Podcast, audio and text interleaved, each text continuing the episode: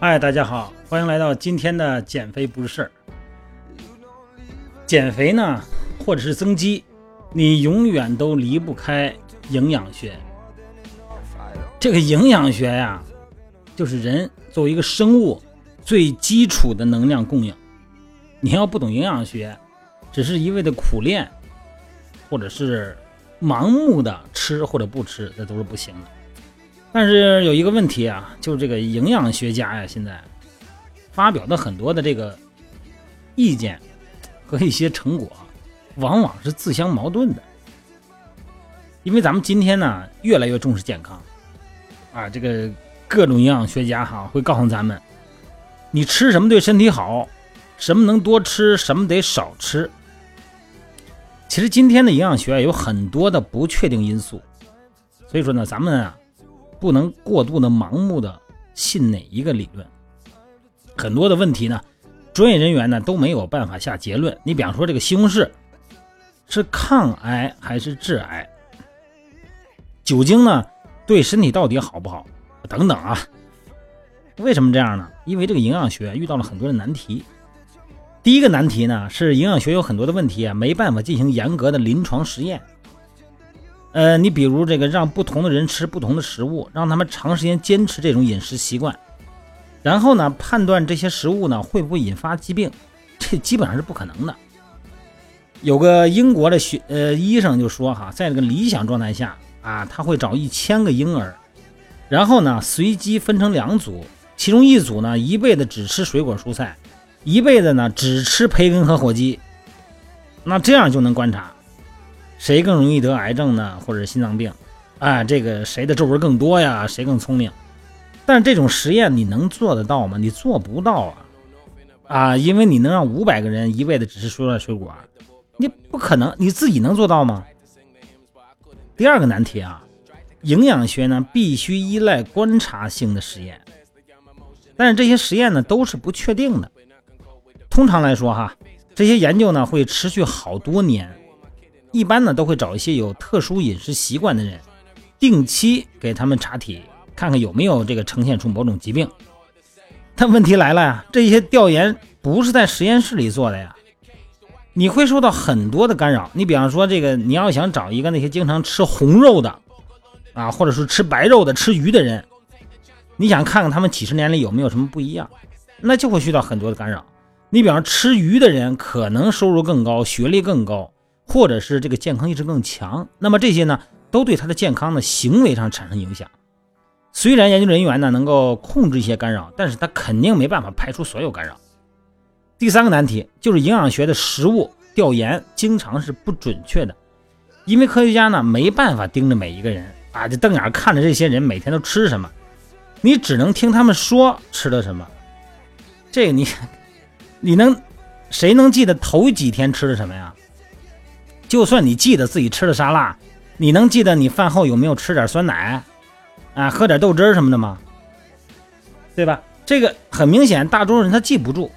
但是今天呢，很多营养学研究呢，都是依靠人们的回忆来进行的。如果你都记不住自己吃的什么，那营养学家拿什么来研究呢？第四个难题呢，就是人跟人他不一样，不同的人，这个吃一样的食物反应也不一样。你看，这个最近美国这个《细胞》杂志发表了一个研究，哈，这科学家花了一个星期的时间，观察了八百多名受试者，监控他们体内的血糖水平。那么，观察不同的人呢，对同一种食物的反应。结果发现，即使吃了一样的东西，每个人对食物的反应也有很大差别。而且呢，同一种食物的营养成分也可能不一样。你比方说，本地的新鲜的胡萝卜，可能比这个超市里卖的这个胡萝卜营养价值更高。快餐的汉堡呢，和家里自己做的汉堡呢，脂肪跟盐的含量呢，它也不一样。还有一个呢，就是食物的替代问题。也就是说呢，当你吃某种食物的时候，通常呢会少吃其他的食物。你比方说，如果你一个人要吃这个豆类的食品，那你可能你的胃有数啊，你可能又少吃肉类食品了。所以说，这个时候研究他的这个健康情况呢，就会找不到原因，到底是因为吃了更多的豆类食品呢，还是因为没吃肉类的，你就不知道。营养学呢遇到的这个第五个问题呢，就是独立的这个 研究的这个经费啊，你也不确定。因为很多的营养学研究呢，都是食品和营养生产商赞助的。虽然资助对研究是好事儿啊，但是资助太多了，这个卫生专家呀、公众啊就会怀疑研究成果了。比方说，这个美学美国这个医学会的杂志有篇文章说，啊，这个经费独立的研究都发现含糖的这个饮料对健康不好，但是有营 有这个营养饮料企业赞助的研究呢，就觉得这个也没有什么不好。你说到底怎么回事？所以说最后呢，这个这个营养啊研究中啊会有这样的问题，但是呢多多少少这些发现对咱们还是有帮助的，至少可以这么说，某一种饮食结构可能是健康的。你比方说饮食结构，啊，多吃蔬菜水果，少吃红肉啊，少吃加工的肉类。成年人呢，适当的饮酒等等，啊，这肯定是好的。但如果有人和你说，那一定要吃某种食物，或者是完全不吃什么食物，那你就别信了，因为这肯定不是科学的结论。因为就目前来说呢，那样的科学研究它不可能成功，不可能完成。说到这儿呢，又说到咱们减肥和健身来说了。因为咱们所知道的空间维度真的是有限，咱们以为咱们是理性的，咱们是所谓的科学的，但是更多呢，咱们是听人家说的。很多的时候呢，不要过度的信某一种理论，不要盲目的啊执着于某一种训练计划。你身体的反应，正常的主观反射，它是咱们继续啊或者是间断性的。对抗某种训练，或者说是间隔某种饮食结构的一个基础。咱们还有一个原因就是，咱们可以大家互相沟通啊，互相沟通呢，有的时候呢，你说这是个好事儿哈，各抒己见嘛，咱们可以找到一些真相。但是有的时候呢，咱们人有一种行为，就是会受到别人的情绪和别人意见的影响和左右。所以说呢，不管怎么说，好像说起来以后，咱不知道信什么了。到底我到底该怎么样？我不知道了。科学呢，就这么一个东西啊，它是不断的论证的结果。所以说呢，咱们不是不相信科学，咱们对所有的一切呢，保持着一种哎探究的态度。它是一种方法论，尤其是训练计划。